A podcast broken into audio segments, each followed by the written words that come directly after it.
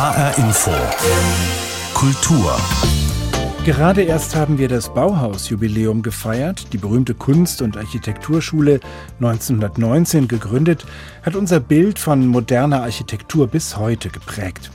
Und bald schon haben auch die mit dem Bauhaus verwandten Bauten des neuen Frankfurt 100. Geburtstag. 1925 nämlich begann der legendäre Frankfurter Stadtbaurat Ernst May mit seinem, wie man heute wohl sagen würde, sozialökologischen Siedlungsprogramm, das in wenigen Jahren mehr als 10.000 Wohnungen im Grünen rund um Frankfurt entstehen ließ. Pünktlich zum Jubiläum bewerben sich die Frankfurter Ernst-May-Siedlungen jetzt um die Aufnahme ins Weltkulturerbe der UNESCO. Und um die ganz eigene Ästhetik dieser Architektur bis ins Detail zu belegen, hat die Frankfurter Ernst-May-Gesellschaft gerade einen wunderschönen Fotoband herausgebracht. Wir sprechen über beides jetzt in HR Infokultur mit Christoph Schäffer. Er riecht noch nach Druckerfarbe und überhaupt ist er sehr farbig, dieser Fotoband mit dem schlichten Titel Maihaus, gerade erschienen und das mit vier verschiedenen Coverfotos. Der Band zeigt in saftigen Fotografien Details des denkmalgetreu rekonstruierten Musterhauses in der Siedlung Römerstadt. Türklinken und Wasserhähne, Fensterrahmen und Treppengeländer, Lampen und das Bügelbrett der berühmten Frankfurter Küche. Herausgegeben haben den Band Philipp Sturm und Christina Treutlein, die Geschäftsführer der Ernst-May-Gesellschaft in Frankfurt. Ich habe die beiden getroffen und sie gefragt, welches denn ihr Lieblingsobjekt im Maihaus oder im gleichnamigen Buch ist. Ich glaube, das spiegelt sich schon ganz gut in unserer Titelauswahl. Da haben äh, Philipp Sturm und ich unsere Favoriten auch schon verwirklicht. Also meins ist tatsächlich das mit den Türklinken und äh, von Philipp Sturm das mit dem Druckausgleichsbehälter im Maihaus in der Dienstmädchenkammer. Was ist ein Druckausgleichsbehälter? Oh. ich hätte lieber die erste Frage gehabt. Äh, ein, äh, ein, Druckausgleichsbehälter ist natürlich, ähm, wie soll ich sagen, das hängt mit der Zentralheizung zusammen und äh, wenn sich das Wasser durch die Heizung erwärmt, braucht es natürlich mehr Platz und äh, dieses Wasser muss irgendwo hin und damit es nicht irgendwie an den Wänden aus den Heizkörpern runterläuft, dann äh, gibt es eben diesen Behälter. Stimmt das, Christina? Das stimmt, ja. Das äh, Maihaus, das ist ja eine der ersten ähm, Zentralheizungen, also eine ganz primitive Technik. Die Heizkörper sind alle direkt übereinander. Es gibt noch keine Pumpe. Also diese Heizungsanlage, die funktioniert einzig ähm, auf den Prinzipien der Schwerkraft beruhend. Und somit ist dann auch der Druckausgleichsbehälter am höchsten Punkt der Heizungsanlage äh, installiert. Im Dienstmädchenzimmer, habe ich richtig verstanden. Erstaunlich bei einem Haus, was ja nur ein bisschen mehr als 80 Quadratmeter hat. Also da wurde es dann oder wird es heute noch, wenn man drin wohnt, auch ein bisschen eng. Wenn wir nochmal auf diese Details wie Türklinken, Wasserhähne und solche Dinge gucken, ist das im Maihaus heute noch alles original oder konnten Sie da Teile beschaffen oder nachmachen? Ähm, was ist sozusagen noch wirklich Substanz von vor fast 100 Jahren? Es sind zum allergrößten Teil originale Details, aber nicht alle waren dort noch vorhanden, sondern äh, wir haben durch Sachspenden solche Details wie Türklinken bekommen und die wurden dann äh, bei der denkmalgerechten Sanierung, Rekonstruktion des Baus wieder eingebaut. Wenn man sich das Buch anschaut, Maihaus, dann überrascht die Farbe, die Farbigkeit. Das ist aber vielleicht auch nur eine falsche Vorstellung, die wir im Kopf haben, wenn wir an Bauhausarchitektur oder auch an die Architektur des neuen Frankfurts denken, dass wir immer das Gefühl haben, da ist eigentlich alles weiß. Wie farbenfroh die Siedlungen waren und jetzt zum Teil auch schon wieder sind, ist ähm, für manche überraschend. Ähm, wie genau sind Sie bei der Rekonstruktion des Hauses oder jetzt auch bei weiteren Renovierungen in der Siedlung mit den Farben. Ist das ein Farbkonzept, was auf Ernst May oder die Zeit damals zurückgeht? Also, dass wir heute denken, das neue Bauen, das sei schwarz-weiß gewesen, das hängt wirklich damit zusammen, dass es damals nur eine schwarz-weiß-Fotografie gab und somit alles in Weiß, Schwarz und Grautönen abgebildet wird. Das neue Frankfurt und das neue Bauen insgesamt war eine sehr bunte Zeit. Also für die Siedlung Römerstadt hat der Grafiker Hans Leistikow ein Farbkonzept entwickelt, das so ausgesehen hat, dass alle Fassaden, die zu Nidda hinschauen, in einem gebrochenen Weißton gestrichen waren. Alle Fassaden, die in die Siedlung hineinschauten, die waren farbig. Das waren in der Römerstadt so ein Ockergelb oder ein, ein Rotton, den haben wir am Maihaus wieder rekonstruiert. Die Fenster, also die Holzbauteile, die waren in einem leuchtenden Blau. Und alle Metallteile, also wie Dachrinnen, Fallrohre, äh, Handläufe, die waren in einem dunklen Grau, fast schwarz gestrichen. Im Haus, da gab es vermutlich auch ein Farbkonzept, aber das äh, sah nur so Einbauteile zunächst mal vor, also wie Treppengeländer. Es wurde den Leuten nicht vorgeschrieben, wie sie ihr äh, Schlafzimmer tapezieren oder ihr Wohnzimmer farbig gestalten sollen. Und somit ist es auch im Maihaus so. Ähm, wir haben die Fassaden außen wieder rekonstruiert, also wie das die Architekten des neuen Frankfurts äh, geplant haben. Und im Inneren vom Maihaus haben wir wirklich den Zustand des Erstbezugs und äh, somit den individuellen Geschmack der Leute, die als erstes dort gewohnt haben. Das sind ganz moderne äh, Möbel oder damals moderne Möbel, die aber heute auf uns immer noch wie moderne Klassiker wirken. Ich vermute, der Zeitgeschmack damals war eher ein anderer, vielleicht auch ein bisschen plüschiger. Die ersten Bewohner? Wie sind die damals äh, mit dieser Ästhetik der Siedlungen und der Häuser zurechtgekommen?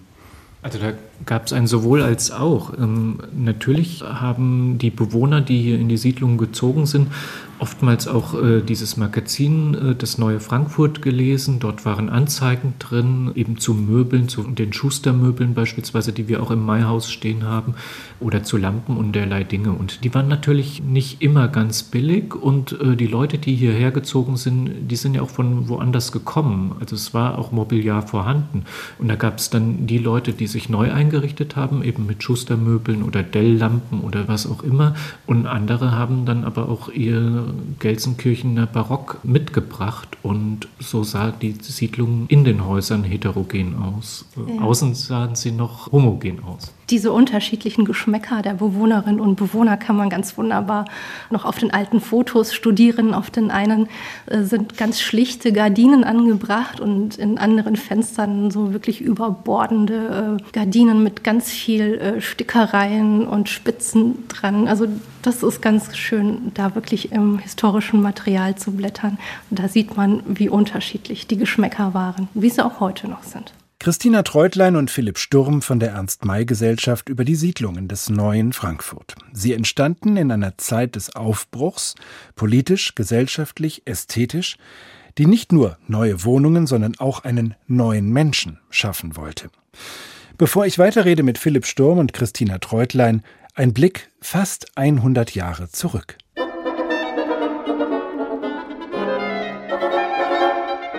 Die Römerstadt ist eine von 20 Siedlungen, die in den Jahren 1925 bis 30 an den Rändern des Frankfurter Stadtgebiets entstanden. Mehr als 10.000 neue Wohnungen wurden in nur fünf Jahren gebaut. Es war die Zeit des liberalen Oberbürgermeisters Ludwig Landmann, der mit seiner Stadt Frankfurt am Main Großes vorhatte – sagt die Kunsthistorikerin Dorothea Deschermeier. Landmann wollte ein Groß-Frankfurt schaffen, das sich im Zentrum Deutschlands etablieren konnte, Verbindungen eben nach Norden und Süden hatte. Er hat eben die Autobahn initiiert. Er hat den Anschluss gegeben für den Flughafen, für den heutigen, der heute die Stadt immer noch charakterisiert. Er hat das große Messezentrum Frankfurts geschaffen. Er hat das ökonomische, wirtschaftliche Leben Frankfurts angeregt, aber auch das kulturelle. Er hat das Sommerfestival der Musik und andere Dinge ins Leben Leben gerufen, die ein Hochleben der Kultur auch verwirklicht hat. Die Stadt Frankfurt wuchs, die Wohnungsnot war groß, vor allem die Ärmeren lebten in der Innenstadt oft unter beengten und unhygienischen Verhältnissen. Das sollte sich ändern mit einem groß angelegten Siedlungsbauprogramm, dessen Leitung der von Oberbürgermeister Ludwig Landmann berufene Stadtbaurat Ernst May übernahm. Der 1886 in Frankfurt geborene Architekt Ernst May erinnerte sich später so an diese Zeit. Ich habe an der Peripherie der Stadt große neue Siedlungen geschaffen und auch schon damals größten Wert darauf gelegt, die Verbindung zwischen Wohnen und Landschaft herzustellen. Es genügt nicht, gute Grundrisse zu schaffen, sondern die Grundrisse müssen auch in ein gutes Wohnklima eingelagert sein. Und unter Wohnklima versteht man eben eine Umgebung der Wohnungen, die den Menschen das Leben an der betreffenden Stelle sympathisch, menschlich erscheinen lässt.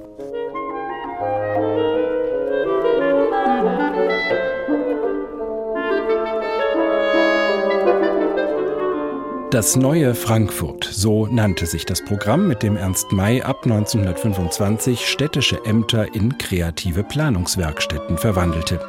Nicht nur Häuser und Siedlungen wurden hier entworfen, sondern auch Möbel, Textilien und Tapeten, sogar ein Logo, das das Frankfurter Wappentier, den Adler, in ein unsymmetrisch modernes Wesen verwandelte.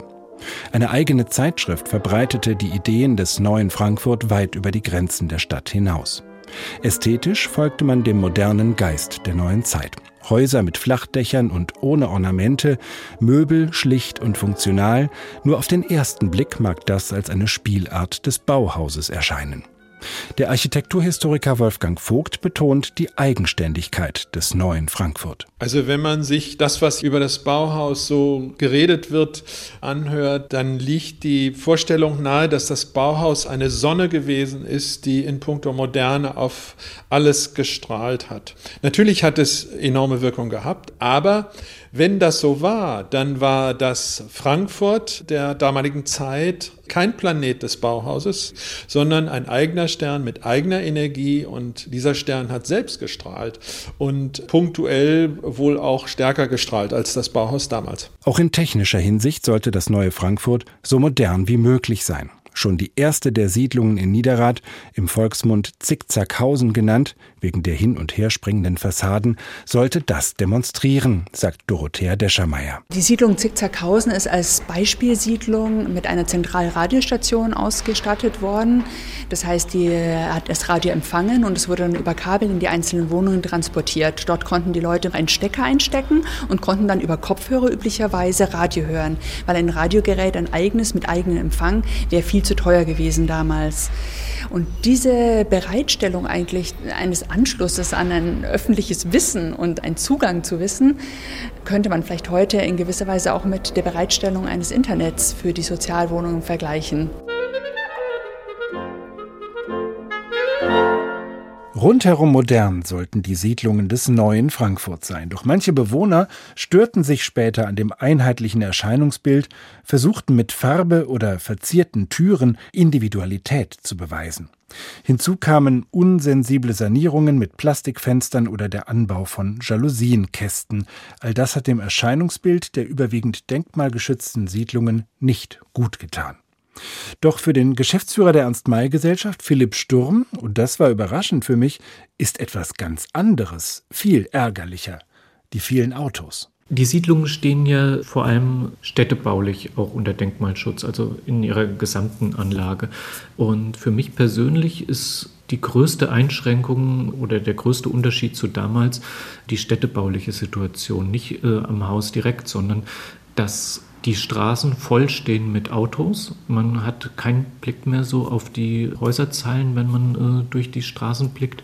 Dann die Mülltonnensituation, die in der Siedlung herrscht, äh, ist auch schwierig, wenn man sich die historischen Bilder äh, dazu im Vergleich anschaut.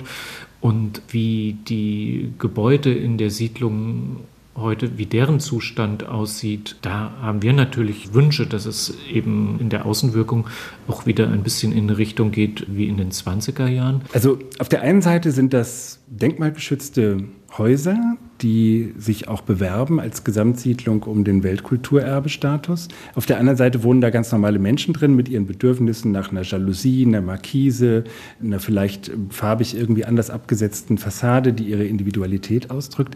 Welche Konflikte gibt es da und wie viel Verständnis auch für den Denkmalschutz bei den Bewohnerinnen und Bewohnern? Ich denke, das kann man für Frankfurt nicht pauschal beantworten. Also da muss man wirklich in jede Siedlung selbst hineingucken. Die Siedlung Braunheim, das waren Reichsheimstätten. Das heißt, die Bewohnerinnen und Bewohner dort haben die Häuser in einem Mietkaufverfahren erworben. Das ist heute alles Eigentum. Und mit einem Haus, das in Eigentum ist, kann man natürlich anders umgehen als mit Häusern wie hier in der Römerstadt. Die Römerstadt, das war immer eine Siedlung, die in der Hand einer Wohnungsbaugesellschaft war. Und die Leute, die hier wohnen, sind Mieterinnen und Mieter. Das heißt, denen gehören die Häuser nicht. Und man muss sich mit gewissen Vorgaben arrangieren und kann dann hier einfach nicht sein Häuschen rosa streichen, weil man rosa schön findet und der Nachbar in grün, weil er grün schön findet.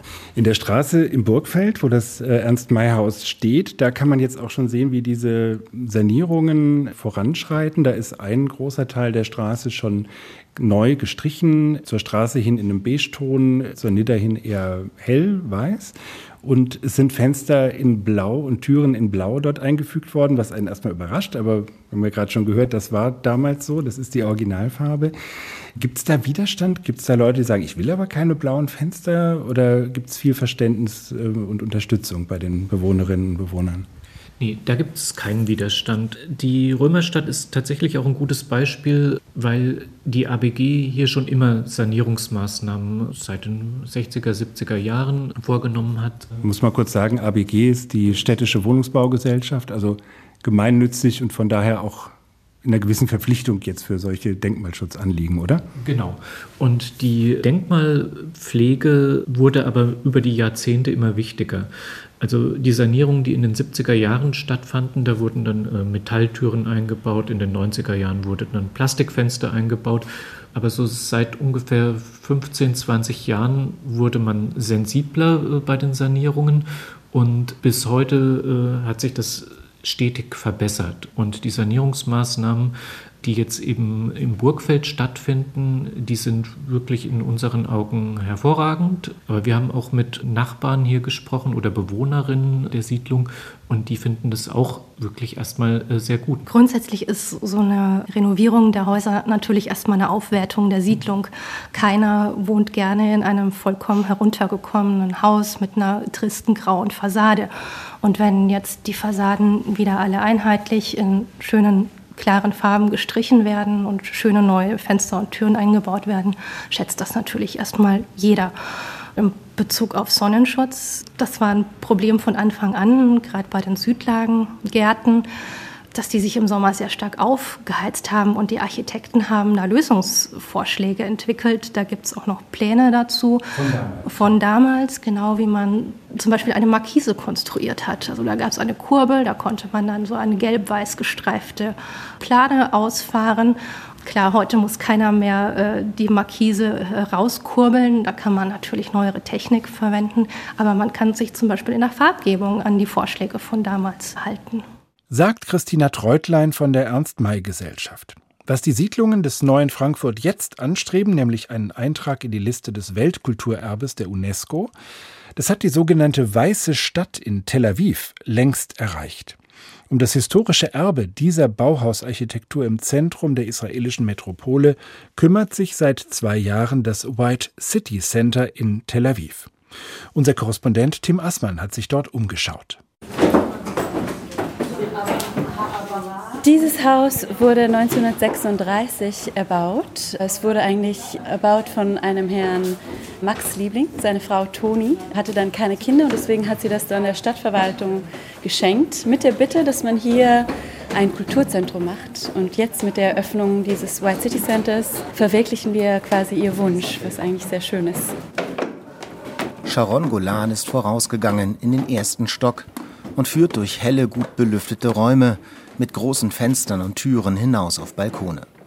Das dreistöckige Lieblinghaus mit seinen ursprünglich zwei Wohnungen pro Etage ist ein typisches Beispiel für Tel Aviver Bauhaus, sagt die Architektin Golan, die in der Stadtverwaltung für das historische Bauerbe zuständig ist. Es ist sehr sachlich, alles ist äh, funktional und vor allem ist es aber auch typisch Tel Aviv, weil es sich nochmal das lokale Klima sich angepasst hat und diese langen, schönen, schmalen Balkone in die Fassade mit einintegriert, dass man immer Brise und Durchzug äh, spürt und man auch Räume hat, die halb innen, halb außen sind. Rund 4000 Gebäude im Bauhausstil gibt es in der Stadt. Dank ihnen trägt Tel Aviv den Beinamen Weiße Stadt und ist UNESCO-Weltkulturerbe. Doch der Titel drohte aberkannt zu werden. So schlecht war zwischenzeitlich der Zustand der Häuser, denen die schwülwarme Salzluft in der Küstenstadt Tel Aviv zusetzt. Fördermaßnahmen durch die Stadt und der boomende Immobilienmarkt haben dazu geführt, dass mehr in Renovierung und Sanierung investiert wird. Doch Bauhaus originalgetreu fit für die Zukunft zu machen, ist nicht leicht. Beim Lieblinghaus haben deutsche Handwerker mitgeholfen. Die Einwanderer aus Deutschland, die in den 30er Jahren in diese Häuser zogen, brachten damals viele Baumaterialien aus der Heimat mit, erzählt Architektin Sharon Golan. Hintergrund waren Vorgaben der deutschen Reichsregierung der Nazis. Sie erlaubten nicht die Ausfuhr von Geld, aber von Waren. Wir sehen wirklich, dass es geklappt hat. Also es sind ungefähr 150.000 Immigranten hierher gekommen mit diesem Verfahren. Und wir sehen in den Häusern selber, vor allem hier im Lieblinghaus, dass ganz viele deutsche Materialien eingebaut waren. Es sind Beton, Metall, Kacheln, äh, Fliesen, Glas, Wasserhähne, Lampen, also eine ganze Palette. Die Renovierung des Lieblingshauses wurde von der Bundesregierung mit rund drei Millionen Euro unterstützt, betont die städtische Bauhausbeauftragte von Tel Aviv Sharon Golan. Ich glaube, das Wichtigste für uns als Zentrum ist, dass die Bevölkerung sich mit diesem Erbe anfreundet und versteht, dass es ein Teil von ihrer eigenen Identität ist. Deswegen machen wir auch viele Programme für die Bevölkerung selber, damit sie auch pflegen lernen und instand setzen, sodass es jetzt nicht nur vorgeschrieben wird, äh, dass man renovieren soll, sondern dass die auch verstehen, die Leute, die in diesen Häusern wohnen, dass sie es für sich selber tun. Denn nur so wird Tel Avivs Bauhauserbe für die Zukunft bewahrt werden können. Kompromisse schließen zwischen Denkmalschutz und den Bedürfnissen der Bewohnerinnen und Bewohner. Von diesen Erfahrungen in Tel Aviv will man in der Partnerstadt Frankfurt lernen. Vor ein paar Jahren war eine Bewerbung der Ernst-May-Siedlungen um den Weltkulturerbestatus der UNESCO noch gescheitert. Jetzt signalisiert das Landesdenkmalamt Unterstützung und verspricht den Frankfurtern einen von zwei Plätzen auf der Vorschlagsliste des Landes neben dem frühkeltischen Fürstensitz Glauberg in der Wetterau. Nun also arbeitet die Ernst-May-Gesellschaft zusammen mit Kultur- und Planungsdezernat der Stadt an dem Konzept für die UNESCO-Bewerbung. Dabei will man vor allem eine Besonderheit der Ernst-May-Siedlungen herausstellen, sagt Philipp Sturm.